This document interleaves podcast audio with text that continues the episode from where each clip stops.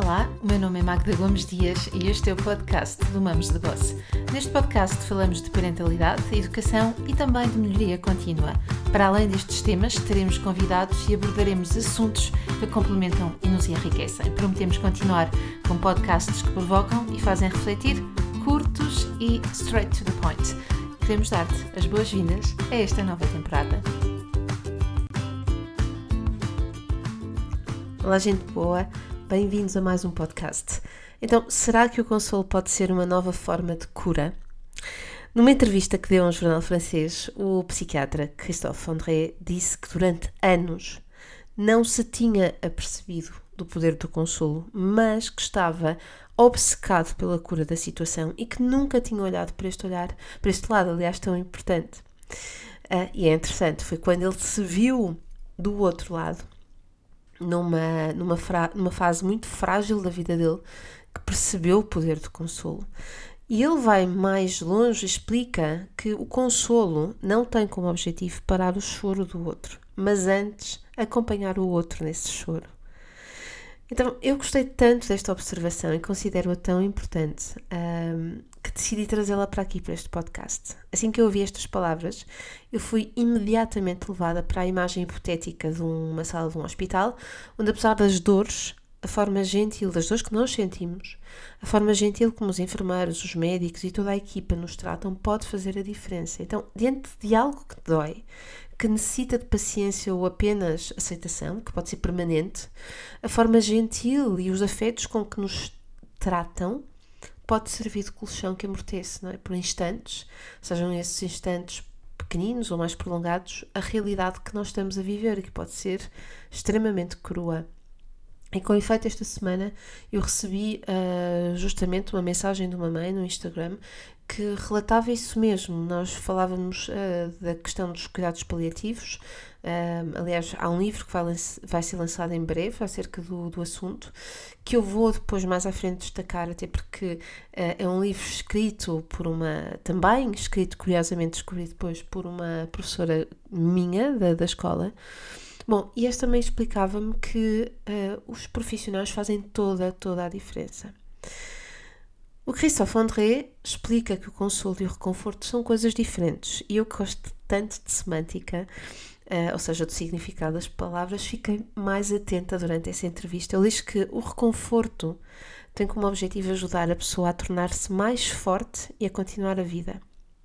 E já o consolo é mais virado para a pessoa do que para a situação. Então, para ele, o que importa é criar muito mais importante criar um espaço seguro de afetos em que nós possamos dar mais amor a essa pessoa. E o objetivo, continua ele, é fazer bem a essa pessoa quando a realidade que ela está a viver é irremediável, pelo menos durante aquele tempo. Então, durante esse momento em que nós consolamos alguém, nós não devemos esperar mudar a realidade, porque na verdade, perante aquela realidade, nós somos completamente impotentes. Portanto, não é esse o objetivo. A necessidade do consolo não, é? não serve apenas para as crianças pequenas, mas também para todos aqueles que podem sofrer. E o Christophe André diz que todos sofremos, porque viver também é sofrer.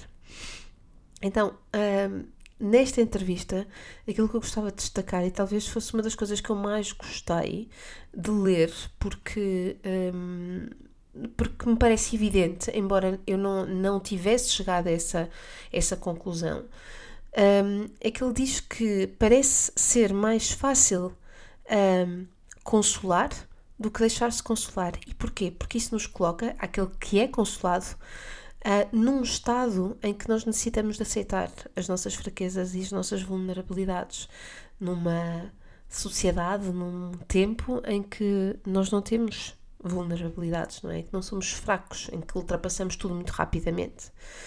Então, diante disto, nós precisamos aceitar que perdemos e que não podemos fazer nada em relação à situação, não é?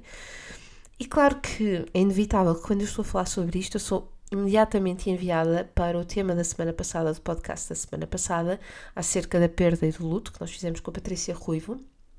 Uh, e este, esta, esta, este, este tema, uh, já agora destaco, vai ser alvo, uh, vai ser desenvolvido numa, no workshop que nós vamos ter agora em março, na escola.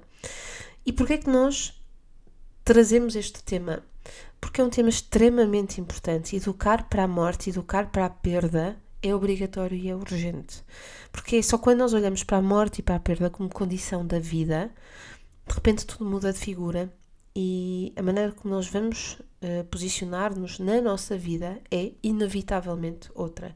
A morte dá significado à vida, uh, ajuda-nos a, a criar esse significado. Então eu acredito que se este tema fosse falado mais vezes com maior naturalidade, porque ele faz parte da vida, tudo seria bastante diferente.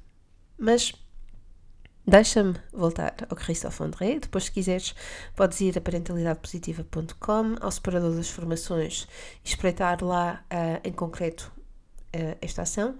E agora eu quero voltar novamente ao Christophe André. Ele diz que parece que existe uma espécie de arte de consolo. E diz ele que se verificou, porque ele é um estudioso também, um investigador, que se verificou que os médicos mais empáticos, mais disponíveis, parecem ser aqueles que uh, curam melhor.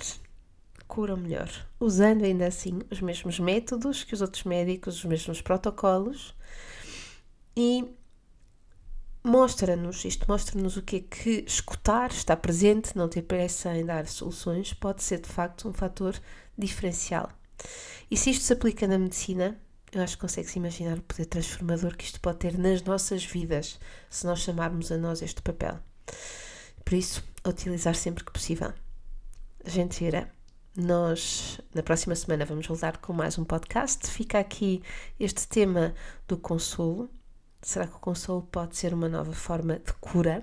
Eu adorava ler os teus comentários, já sabes que os podes deixar no Instagram e um, se gostaste, partilha, deixa-nos então os teus comentários e nós vemos-nos na próxima semana.